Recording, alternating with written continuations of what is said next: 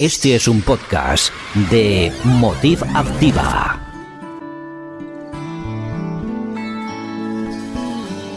Yo soy feroz. Y también soy vulnerable. Sí, así somos. Claro, porque somos mujeres. Sería genial hablar sin tabúes de nuestro rol en la sociedad. Sí, que sea precisamente para hablar de cosas que no podíamos conversar antes en público. De los hombres y del amor y de la vida en pareja. De la feminidad y del empoderamiento. Y de tantas cosas más. Vamos a crear un espacio donde se hable de todas las cosas que antes no podíamos hablar, donde nos empoderamos ferozmente y también somos vulnerables, donde hay tanto amor que todo se puede conversar libremente, amorosamente, calurosamente. ¡Ferozmente vulnerable! ¡Qué honor, qué dicha y qué divertido va a ser este podcast de hoy aquí en Ferozmente Vulnerable!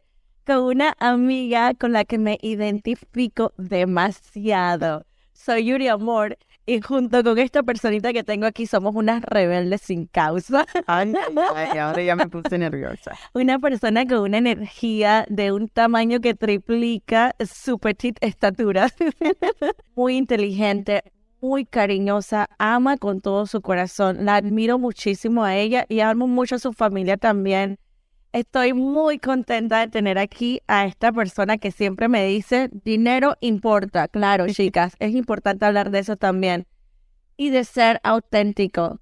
Aquí estoy con ustedes y con Loli Nemus. Gracias. ¿Cómo estás, El honor es mío. Gracias por invitarme. Es un gran placer y nos conocemos hace muchos años y de verdad es un honor que me tengas aquí hoy. Poniendo nerviosa. Loli, vamos a aclarar, Loli no le gusta esto en las entrevistas, Loli no le gustan las cámaras, Loli... No, no. Pero si la conocen en persona, la energía es through the roof. hablo mucho, hablo mucho, nadie me para, pero esto sí me pone un poco nerviosa. Pero... Entonces te agradezco todavía más que estés aquí conmigo, atreviéndote a hacer cosas que te sacan un poquito de tu zona de confort. Exacto, pero esto me ayuda más, me ayuda a, a relajarme, a aprender, ¿verdad? A que eventualmente también lo tengo que hacer. No solamente es eh, en persona, pero eventualmente lo voy a hacer y, y de verdad, gracias. No me pongas muy nerviosa. bueno, vamos a hacerte una preguntita fácil para, para que se te vayan un poquito los nervios. ¿Está bien? Dale. ¿Quién es Loli? Loli Lemos, bueno, mi nombre es Loli Lemos. eh, tengo una hija, soy... Ah, eh, ¿Qué te puedo decir? Loli Lemos tiene tanto que decir. Eh, tengo dos nietos, una hija de 24 años, cinco hermanas, dos hermanos. Vengo de una familia increíble, una madre maravillosa. Mamá crió siete hijos increíbles y gracias a ella soy lo que yo soy. Que siempre decía, un dicho que siempre me decía ella es, uh, con un hijo te estás muriendo. Y yo que tuve siete. o entonces es algo de admirar, ¿no? Y, Dolly Lemos es una muchacha, bueno, diría una persona que he hecho para adelante, siempre veo, tratando de aprender de cada persona con la que conozco, crecer cada día, crecer todos los días, aprender todos los días. Uh, soy una persona, como dicen, uh, carismática. Uh, hablo bastante enfrente de las personas, pero esto de las cámaras me pone nerviosa. pero estamos aprendiendo a una guerrera, ¿verdad? Nunca me doy para atrás hecho para atrás, siempre pienso que de cada obstáculo hay algo mejor. Y aprender cada día de todas. Lindo, Loli. ¿Ves? ¿Ves? ¿Ves? Guerreras. O sea, es así. Compartimos esa energía que para muchas personas tal vez pasa a ser agresiva, pero es porque nuestra opinión importa y no todas las personas logran poder expresar que tu opinión importa. Muchas personas prefieren quedarse detrás, tranquilos, no no levantar mucho estrés, muchas conversaciones, mucha poera. Nosotras, no, no, no, no, no vamos para allá porque va. No, no. Lali, uh, ahorita después hablamos un poquito más de lo que tú haces hoy en día, de esta parte de, de dinero, de finanzas, de educación. Pero quiero irme al principio, a, de dónde viene de verdad esa niña, esa familia, de, de tu país tan hermoso, lo que me quieras contar, lo que quieras compartir un poquito de nosotros, porque este es un espacio donde en Houston nos conocemos mucho por nuestros negocios. Y aquí este espacio es para entender de dónde viene esa persona, entender tu por qué, entender qué te hace la persona que eres hoy. Entonces vámonos all the way back, lo más atrás que me puedas llevar. Perfecto, bueno, yo, mi papá murió a, la edad de cinco años, yo tenía cinco años.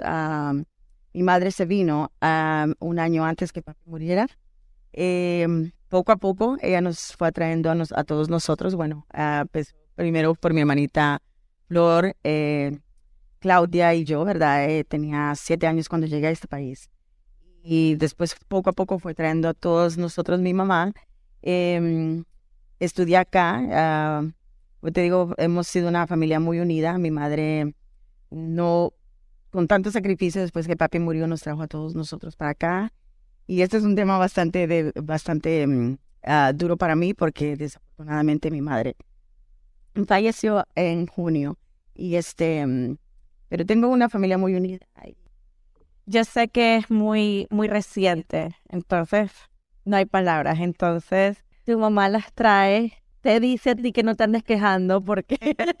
sí, ella siempre, ella siempre, bueno, algo que siempre me decía, pareces agua masa, un dicho, un dicho, yo creo que es hondureño, no sé. Decía, pareces agua masa, eh, tú con una te estás muriendo y yo con siete, que quieres siete sola. Entonces, bueno, eh, nos trajo todos para acá a nosotros y gracias a Dios nos ah, crió de una manera que somos unas personas muy unidas.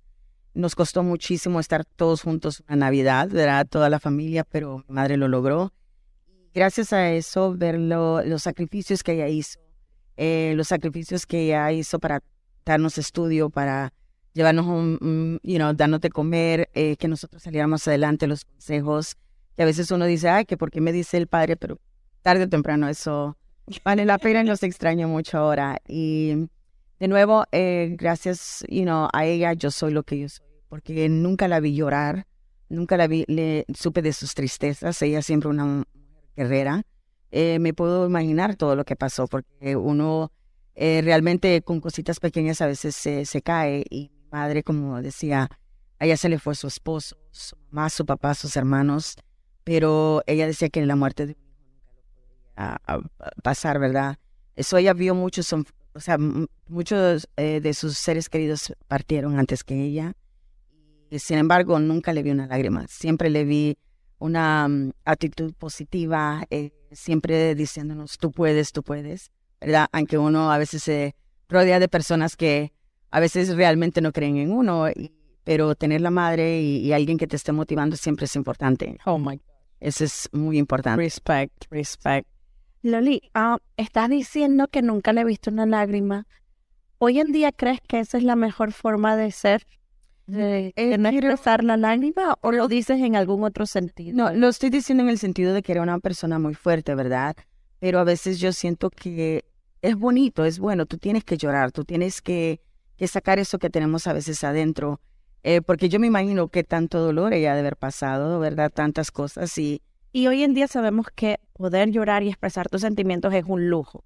Exacto. No todo el mundo tiene ni la capacidad de hacerlo, ni la posibilidad porque no tienes el tiempo. O sea, las personas trabajan tanto o están tan ocupadas con sus hijos y todo.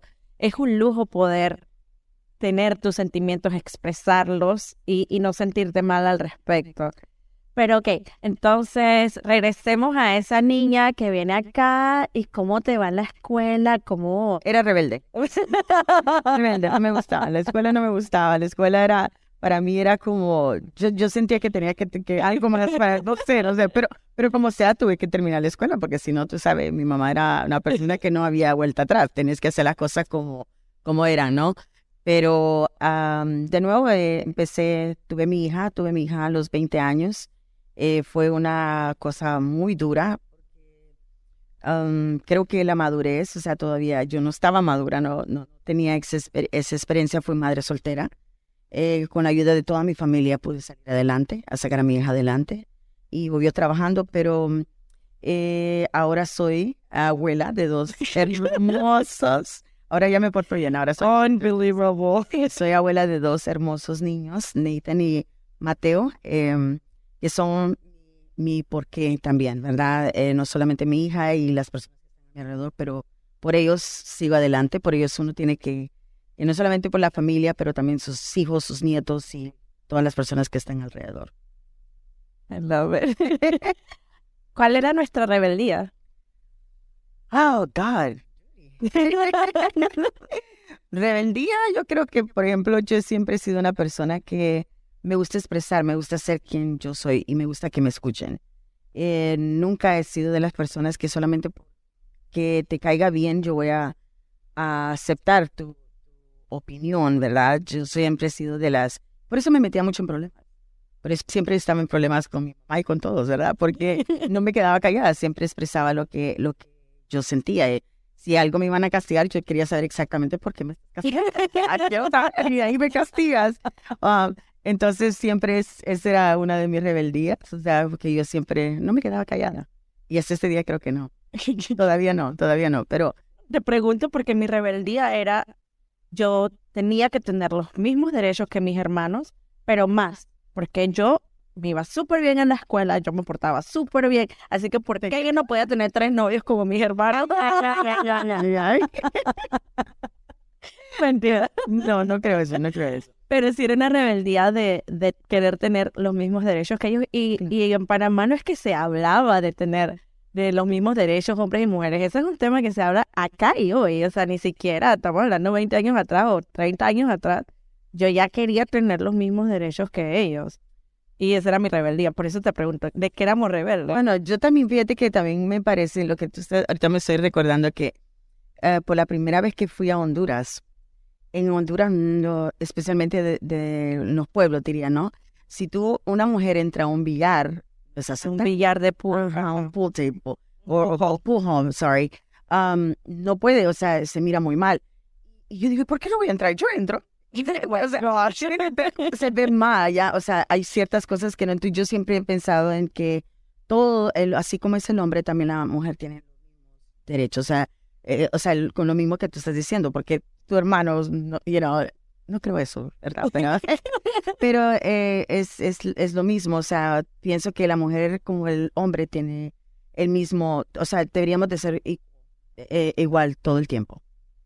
That, or even more, I agree que no, no quiero ser igual, yo acabo de estar embarazada y creo que debo tener derechos muy diferentes, you know? sí, definitivamente. y mucha más ayuda y muchas más cosas que me merezco. O sea, que estar embarazada es la cosa más difícil que me ha pasado en esta vida, así que, es like, marcó mi existencia forever and ever. Y si antes pensaba que te merecía todo lo que mis hermanos tenían, ahora I'm like, y mucho más. Ay, Judy. Fíjate que eso es chistoso lo que tú dices, que cuando yo también salí embarazada, tú sabes que hasta el pelo me corté. El pelo la rebeldía, la rebeldía, yo, pues, yo, yo me corté el pelo también. Yo, yo no, yo no, ay, eso a mí me deprimió el embarazo. Se habla mucho del postpartum depression, la, la depresión después de, mi depresión era cuando estaba embarazada.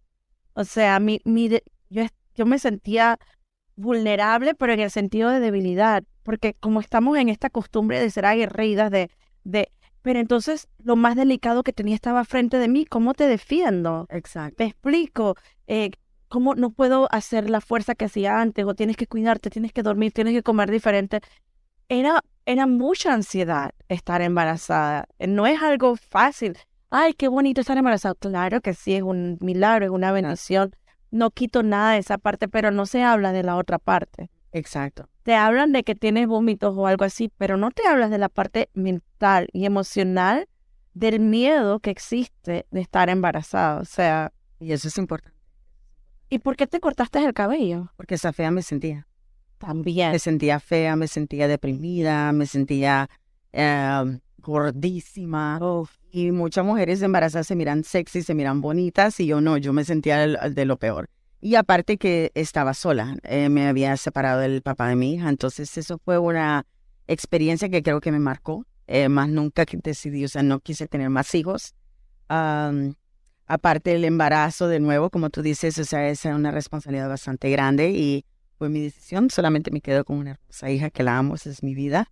Em, yo le quedo como por acá, una, una mujerona. Eh, y de nuevo, es, son Estamos hablando de estatura, no de actitud, de estatura. De, actitud están al nivel, las dos. definitivamente, definitivamente. Natalie tiene su carácter.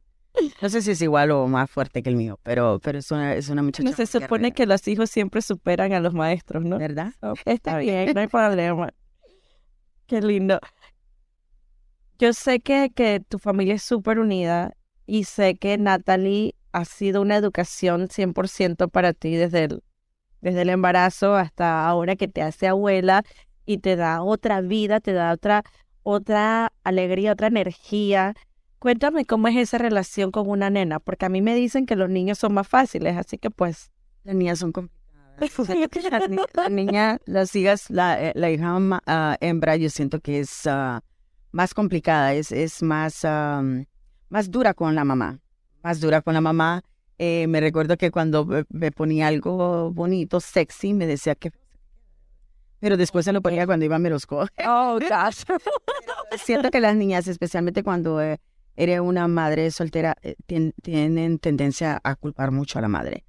Y el varón lo veo en mis, en mis nietos, son muy cariñosos, el varón es muy cariñoso, veo que protegen mucho a la mamá, la cuidan, y las niñas se ponen como al tú al tú con uno. Entonces, eh, pero de nuevo es siempre una gran bendición porque para mí uh, tener una hija, yo siento que ella siempre va, va a ver como hacia, va a cuidar de mí, ¿verdad? Aunque sea. En algún momento van a ser mejores amigas, si no es que ya están en esa etapa de una, una relación mucho más sana, imagino que tienen ahora. Claro, claro que sí, fue una etapa, ¿verdad? Como jovencita, pero ahora, eh, gracias a Dios, tenemos una eh, relación increíble, tengo una relación increíble con mis nietos hablamos a cada rato, o sea, tres, cuatro veces al día.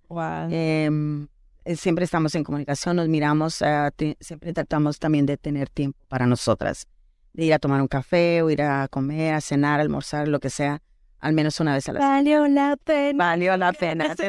Así mismo, así. Valió la pena, valió la pena, valió la pena. Todo ese sacrificio, eso es lo más bonito para mí. Bello, es lo que más amo en esta tierra. Qué bello. Bueno, y entonces te embarazas a los 20 y ¿qué pasa entre los 20 y los 30 en tu vida? 20 y 30 andaba perdida.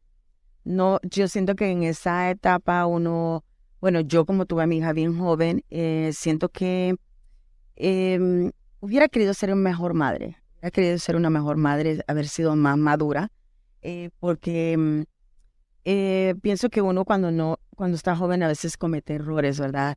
Eh, no me encontraba, no me encontraba. Y aparte que tenía el corazón quebrado, pues, ¿sabes? De la separación, me costó bastante superar todo eso, pero eh, eventualmente uno va eh, relacionándose con personas diferentes en la vida, aprendiendo de los consejos también que todas las personas le dan a uno. Y mm, a mis 30, yo siento que todavía iba como subiendo escaleras, ¿verdad? Ahora que tengo 40, yo siento que a los 40 años uno eh, ya está más, eh, diríamos, más, sabes lo que quieres en la vida. Em, en los 20 yo siento que estaba como perdida. 30 me voy encontrando, pero 40 yo siento que ya uno sabe en el amor, el negocio, eh, o sea, en todo, en todos los aspectos, siento que uno a los 40 años es cuando uno realmente empieza a vivir lo, lo bello de, de todo, ¿verdad? Ya no tengo esa responsabilidad de levantarme y llevar niños a la escuela. Tampoco eso, eso te toca, eso te toca ahora. Pero a los 40 yo siento para mí ha sido una, mm, una etapa muy bonita, una etapa muy bonita a pesar de que, you know, ya no tengo mi madre con quien quería disfrutar muchas cosas. Pero, aquí presente. Aquí presente, exacto. Pero todavía tengo muchos más, o sea, tengo muchos motivos para salir adelante. Eh, Incluyendo a tu mamá, porque si no te jala las orejas desde ahí arriba, siempre la... Eh, ¿Qué te pasa? Exacto, exacto. Entonces capaz si me dice que, que no, no me puedo quedar abajo. Agua, ¿cómo es? Agua, agua más, agua más, agua más. No, puedo quedarme abajo. Eh, así que cada día es, es you know, hay, hay um, subidas y hay bajadas, ¿verdad? Hay días que me amanezco triste. Hay días que me hace mucha falta. Um, me recuerdo de las, de las cosas, de, de las cosas buenas, me recuerdo de las que todos los días me, o sea, me levantaba, me levantaba y uno tiene que seguir así en la vida, adelante.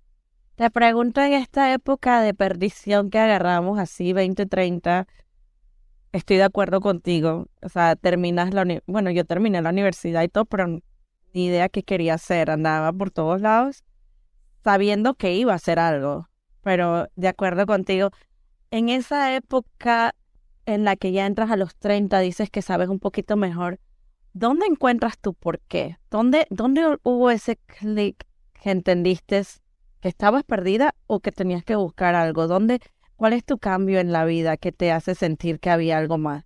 Mm, creo que tienes que también estar cansada de estar haciendo lo mismo, ¿verdad? Como eh, te, cansarte de estar en el mismo lugar.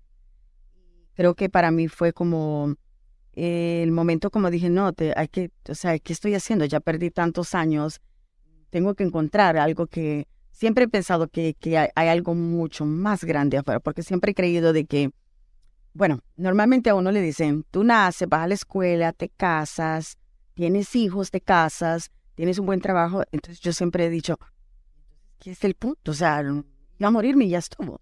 Entonces yo dentro de mí siempre he dicho, tiene que haber algo más allá de, o sea, afuera no solamente la vida de que, eh, o sea, llegaste de trabajar, estudiar, Ajá. No, yo, yo pienso que eh, en la vida hay algo, hay, más y hay que buscar siempre ese propósito. Y para mí el propósito es buscar el propósito. Y para mí siempre eh, ha sido como cuando trabajaba en el banco, yo decía, bueno, ya, ya sé tanto de finanzas, ¿verdad? Porque bueno, uno no termina de aprender, pero yo decía, es que tiene que haber algo más allá afuera donde yo pueda ayudarle a alguien más porque no solamente se trata de ti, de tu bolsillo, de, de, tu ser, sino también eh, transmitir algo para alguien más, aprender de las personas que están a tu alrededor, porque no tampoco vamos a estar de acuerdo con todas las opiniones de todo el mundo, pero agarrar lo bueno y tirar, eh, eh, agarrar lo positivo y tirar lo negativo. ¿Cuántos, ¿Cuántos años estuviste en el banco? Ah, casi nueve años. nueve años trabajaste en la banca. Casi nueve años y y bueno, gracias a Dios aprendí mucho, conocí muchas personas ahí. conocí, fue, era psicóloga, yo también creo. sí, porque la gente llegaba, me contaba que como tú sabes que en ese tiempo yo era la única latina. So, oh. llegaban y no se quejaban, contaban, se quedaban, por cafecito nos estábamos y todo. Pero fue una experiencia muy bonita em, porque conocí muchas personas que todavía, hasta el día de hoy, todavía tengo comunicación con ellos. ¿Cómo, ¿Cómo pasa eso de que eres la única latina? O sea, estamos en Houston. Normalmente en los bancos hay, hay latinos. ¿Cómo pasa que termina siendo tú la única? Porque en el área donde estábamos, eh, yo estaba en, en, lo que es Westheimer y era, no había mucho latino. mucho latino trabajando en lo que era la banca, era más ah, americano, pero no había muchos latinos. Entonces, cuando llegaban latinos, era como nomás, y a veces no podía ni comer ni nada porque yo era la única. Entonces, eh, uh, ¿cómo te digo? No hay mucho, en lo que es esa industria, no hay mucho, no había mucho latino back then. Ahora creo que sí se mira más, pero no había, no era tan, pienso que a lo mejor no era tan importante en ese tiempo. Claro, cada vez se escucha más que en la economía, el impacto que tienen los latinos dentro de la economía. Entonces, pues. Exacto. Y después pues, empecé, seguí en, me enamoré de lo que ahora hago, ¿verdad? Entonces, Vamos a tomar un little break. Perfect, perfect. Y después seguimos entonces conversando de quién es Loli hoy, cómo llegaste aquí y qué es lo que sigue para Loli después. Excelente. ¿Te parece? Gracias. No te vayan a ningún lado, ya regresamos con Ferozmente Vulnerables. Gracias. Estás escuchando un podcast de Motiva Activa. Empoderando tu vida al máximo. Visítanos en motiva.network. Y ahora, continuamos con más. Y seguimos aquí, nosotras las rebeldes sin causa, en nuestro podcast de Ferozmente Vulnerable, donde conocemos un poquito más allá de lo que es el, la persona, aparte de solo el negocio. Thank you, Loli, por estar aquí conmigo hoy.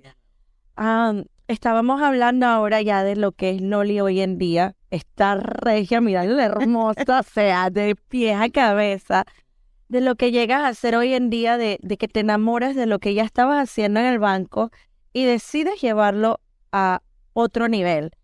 ¿Cómo haces esa transición? ¿Qué es lo que pasa? Bueno, Judy, ah, más que nada, como te estaba mencionando, yo digo que siempre hay algo más allá, ¿verdad? Y también para ayudarse, ayudar a las demás personas. Eh, cuando estoy en el banco, eh, me llama mucho la atención lo que es, es uh, eh, ¿cómo te digo? Eh, la educación, o sea, lo que se trata de la educación financiera. porque muchos de nosotros no entendemos eso, ¿verdad? Te digo que debe ser 99% no lo entendemos. Uh, exactamente. Entonces, um, mi trabajo cuando estaba en el banco era endeudar a las personas porque tenía una cuota. Endeudar a las personas.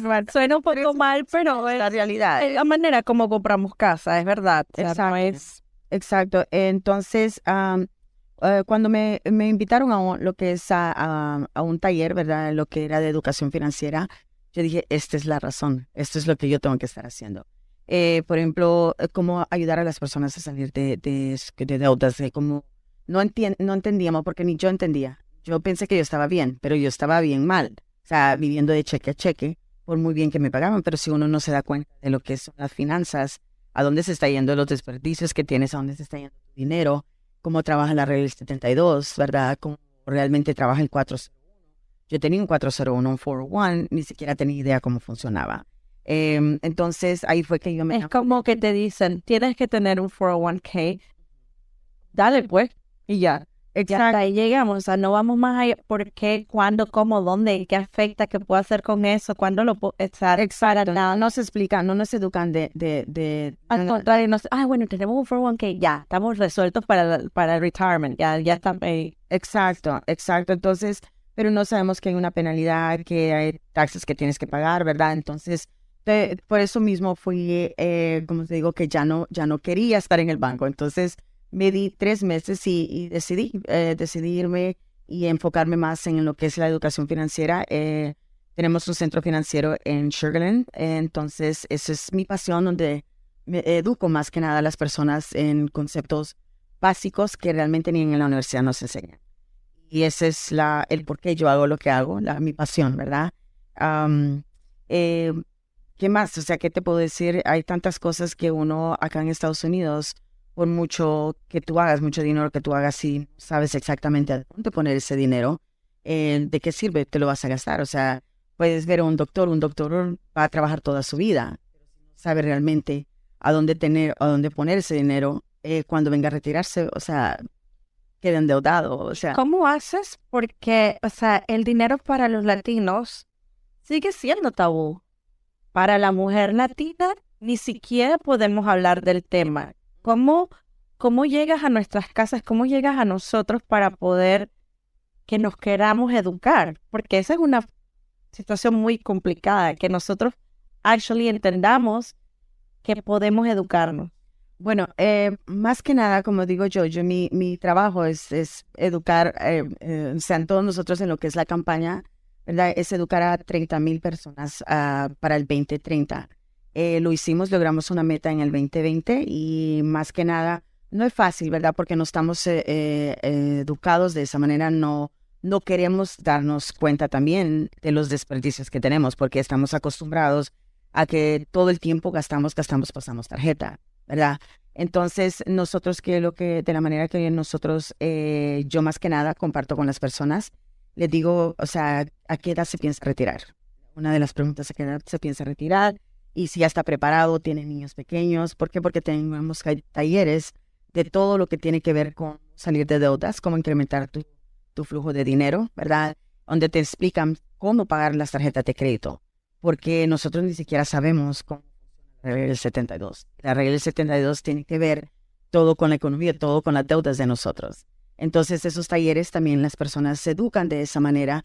Tomando los talleres son completamente gratis. Lo hacemos también en la oficina. Y hablamos no solamente de nuevo ah, de lo que es eh, salir de deudas, sino también cómo ahorrar para un futuro, para tener un fondo de emergencias, inversiones, ¿verdad? tener una base apropiada, porque eso tampoco lo entendemos. Eh, hay una, una, una fórmula, perdón, una una, como dicen, la fórmula de la riqueza, ¿verdad? Entonces, muchas personas que tienen dinero, sí, ellos lo que quieren es que su dinero trabaje para ellos, se educan de esa manera. Entonces, para mí es, es, no solamente me va a decir uno no, el otro sí, el otro no, el otro sí, no importa, pero todos los días es mi meta, invitar a tres, cinco personas que se puedan conectar en esos talleres, porque así como yo hice un cambio para mí, y, lo puedo hacer a otras personas, eso para mí me llena mucho de satisfacción. Lali, regresando y, y pues espero que de verdad trabajemos esta parte de traer esta información a muchas personas que, aunque lo han intentado, seguimos habiendo muchas personas que, y como tú dices, nunca, nunca, nunca se, se termina de aprender. Llévame un poquito más al lado donde Loli empieza a darse valor ahí a mí, que a mí me encanta esa parte de ti y, te hemos hablado varias veces y sinceramente hasta me dice que yo no me doy valor a mí misma como debería. Entonces, muy pocas personas me hablan las orejas así, te lo agradezco amiga, de verdad. Pero cuéntame, ¿dónde, dónde te das cuenta de tu valor? Ah, mira, Yuri, yo pienso que, de nuevo, por, lo, por los golpes que uno pasa en la vida, ¿verdad? Uno llega a un momento que no se da su valor. Eh, se pierde uno en sí mismo, porque, por ejemplo, voy a, voy a poner un, voy a decir, tienes una pareja, esa pareja constantemente te está diciendo, ay, gorda, o te está diciendo, ay, tú no te arreglas, o, o qué fea te miras, ¿no? Entonces, eventualmente uno como mujer a veces eso se lo graba, se lo va grabando y uno se siente como eh, ¿cómo te puedo decir? Se siente como, te, te, te, llegas a, una, a, una, a un lugar de confort, ¿verdad? Entonces yo adentro de mí siempre he dicho, no, si yo puedo estar gordita y bien bella, o sea, me miro en el espejo o me doy, yo por mí misma me doy mi valor, porque si yo no me lo doy, nadie me lo va a dar. O sea, eh, mis hermanas a veces dicen, sí, sí, sí, ya sabes cómo es Loli. Y yo siempre les digo, yo soy número uno, número dos y número tres porque nadie tiene derecho a venir a pisotearlo a uno, nadie tiene derecho a decirle, yo siempre digo, se apunta un dedo y cuántos te, apuntan a ti, ¿verdad? Entonces, darte el valor uno como persona eh, no es fácil, no es fácil porque cuando tienes personas constantemente que te están diciendo cosas negativas, uno llega a creerse eso. Pero yo creo que todos nosotros, todas nosotras, ¿verdad? Eh, como mujeres y como humanos, como dirían en general humanos, tenemos que tocar el llegar a un punto donde tú dices, o sea, ¿quién soy yo? O sea, quiero creer, tengo que creerme yo, porque si tú no te quieres, ¿cómo puedes creer las demás personas? ¿Verdad? Entonces yo, em, una de las cosas que yo empecé a hacer es como trabajar en mí misma, haciendo yoga, meditando, que muchas personas no, no estamos acostumbrados a eso, porque, por cierto, tuve una persona que me dijo que, que eso era, pecado, que no era, en la Biblia no estaba, no, o sea, decía que no podías hacer yoga, pero pienso que buscarse de donde uno, por mucho, eh, muy abajo que uno esté, siempre tratar de, buscar ayuda, ¿verdad? De buscar ayuda, de hablar con personas personas ah, positivas y muchas veces yo he estado abajo, muchas veces me he deprimido, muchas veces he pasado por, por mucho, pero eh, ah, solamente el hecho de levantarme, ver el sol, o sea, eso para mí es como, no, no, no, tengo que seguir adelante. O sea, otro día, otro regalo, no exactamente. ¿Cómo se ve la depresión en Loli? La depresión eh, para mí no ha sido, bueno, eh, hace muchos años que no parezco de eso. De eso fue cuando yo me dejé del papá de mi hija, pero me costó mucho salir de ahí, ¿verdad? Y, y a veces no quieres hablar de eso.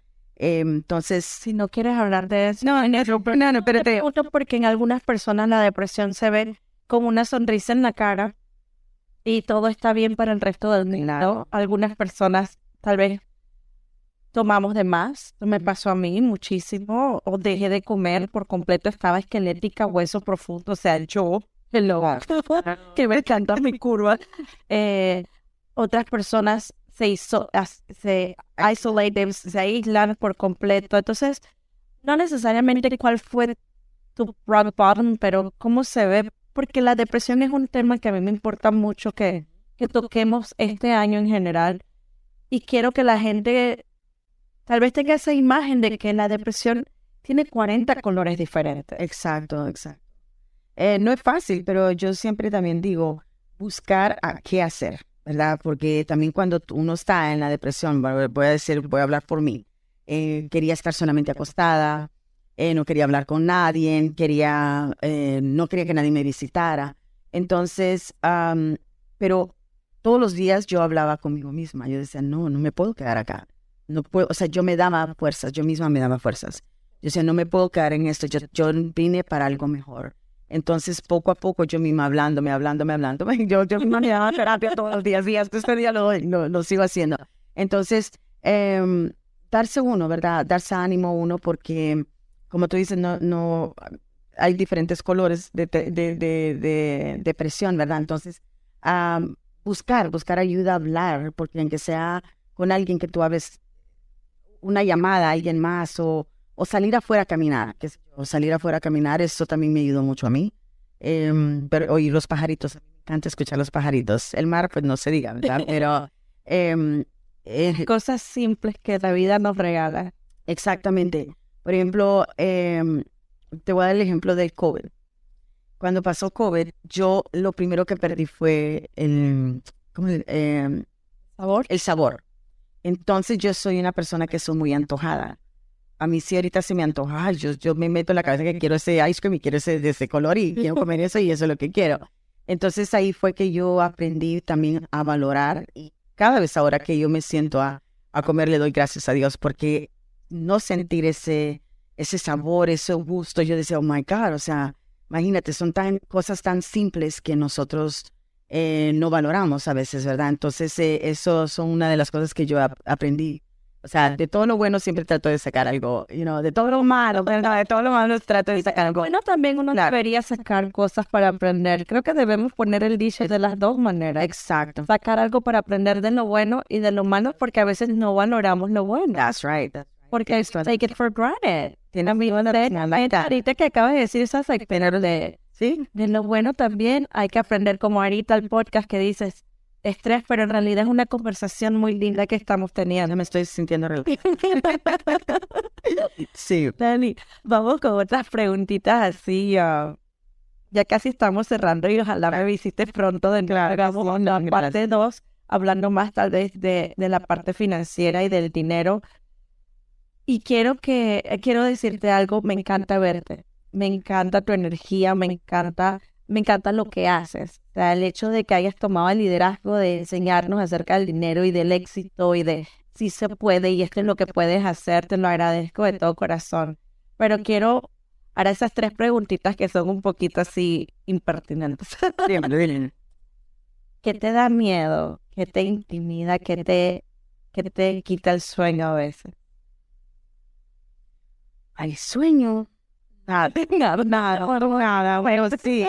¿Sabes por qué? Porque yo siempre, mi mamá siempre me hacía burla de esto, pero yo siempre digo, eh, el sueño no es muy sagrado, o sea, no, no, los problemas se quedan el en el día.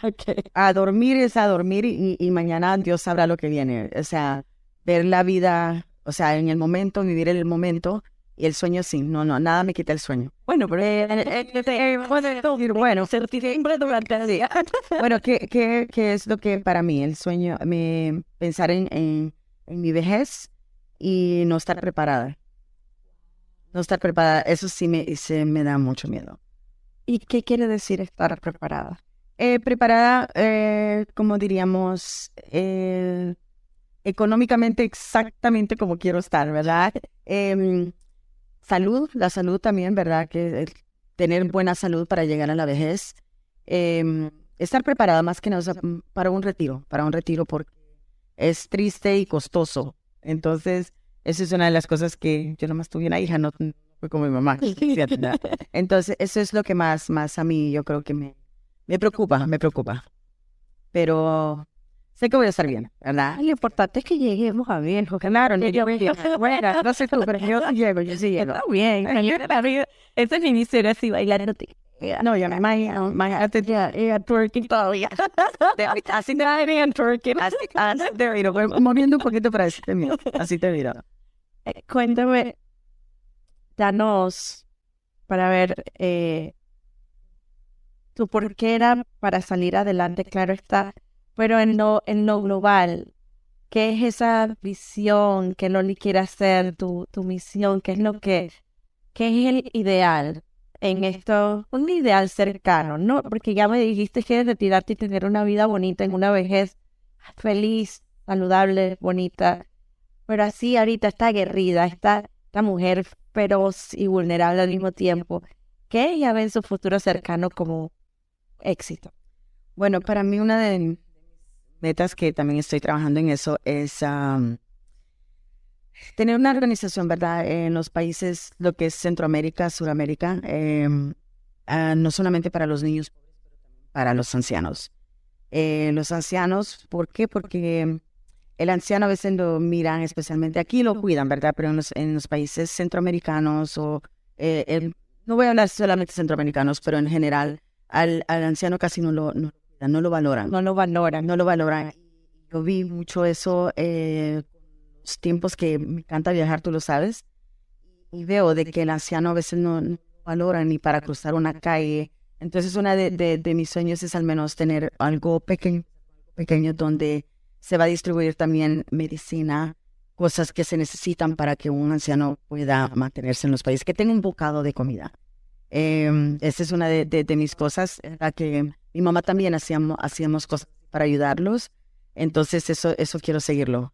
Va a ser una, uno de, de, de, que ella no pudo terminar, pero yo sé que yo lo yo sé que yo lo voy a hacer. So, hay, hay un porque un legado que quiero dejar y ese legado también quiero como mi madre me lo dejó, también quiero seguirlo y quiero que mi hija lo siga. I love it.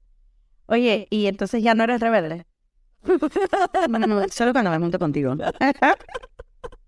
solo cuando me monto contigo. Pero no con influencia. Sí, sí. No puedo olvidar que me estamos No, claro que no, claro que no. No, pero lo disfruto de vez en cuando todavía. Tú sabes, no hay que ser tan aburrido, pero me encanta, me encanta que me hayas tenido acá. Gracias, de verdad. En este momento te adoro. En este momento estás con una vida bastante estable, bastante bonita. Eh, ¿Qué hace Loli para divertirse? Oh my goodness, ¿ahora qué hago para divertirme? Hago un asado afuera en mi casa, me tomo una copa de vino con mi, con mi esposo. viajo bastante, ¿verdad? ¿Cuál fue el último viaje? estuve en Madrid, Barcelona, Ibiza, Portugal. Oh, sí, eso. Oh, no, México, fue México el último porque eso fue en junio, junio, antes que mi madre me falleciera. Eh, después me fui a, México, a México fue el último que estuve. ¿A qué parte? Ah, fui a, oh my God, fui a Cancún, fui a Tulum. Eh, conocí mucho, mucho. Esta vez que fui, fui visité siete diferentes lugares. Me encantó. Wow, me encantó, me encantó. I love Así que eh, pienso que la vida hay que disfrutar cada momento cada momento al full. Eso es lo que hago, más que nada me gusta. Esa era la última pregunta. Quiero que nos dejes con un último pensamiento, un último consejo, una última visión de qué es lo que, que nos dejas de amor, de cariño en este podcast a nosotros. Te doy 30 segunditos, respira, piénsalo, analízalo. ¿Qué les puedo dejar este día? Eh, para mí, por ejemplo, el pasado, por muy duro que haya sido, siempre tienes un día, o sea, ya puedes borrar tu pasado y empezar de nuevo. No importa qué tan duro haya sido, puedes volver mientras tengas vida, puedes volver a empezar de nuevo. Así que para adelante, para adelante y para atrás ni para agarrar. ya sabes. Bueno, pero la salsa tú sabes, claro, claro, claro. Eso no, eso no se me va, aquí está, aquí está. no, e, eso es todo, de verdad, eh, olvidarse de lo que ya pasó. Cierras el libro y abre una, un libro nuevo todos los días. Todos necesitamos escuchar eso a veces. Se nos olvida que el día siguiente no está garantizado y que hay que vivir todos los días llenos de gratitud, ¿verdad? así mismo es, gratitud. Dale, amiga. Thank you, thank you, Reneo. Pues, Tomamos la copita de vino entonces. Hoy no, porque tengo que recoger el nieto. Yo tengo que buscar a mi bebé. Por eso no es la rebeldía. Estos niños que amamos. Te adoro, mi amor. Gracias. Gracias y una regia de pies a cabezas. Gracias a ustedes por compartir con nosotros en Ferozmente Vulnerable y que no se les olvide, sigan sus sueños y disfruten de cada día. Así mismo. Gracias. Ferozmente Vulnerables es traído a ustedes con mucho cariño, mucho amor y muchas palabras de bondad, de compasión y de alegría. Gracias por escuchar el podcast. Visita nuestra página motiva.network y nuestras redes para más podcasts. Motiva Activa, empoderando tu vida al máximo.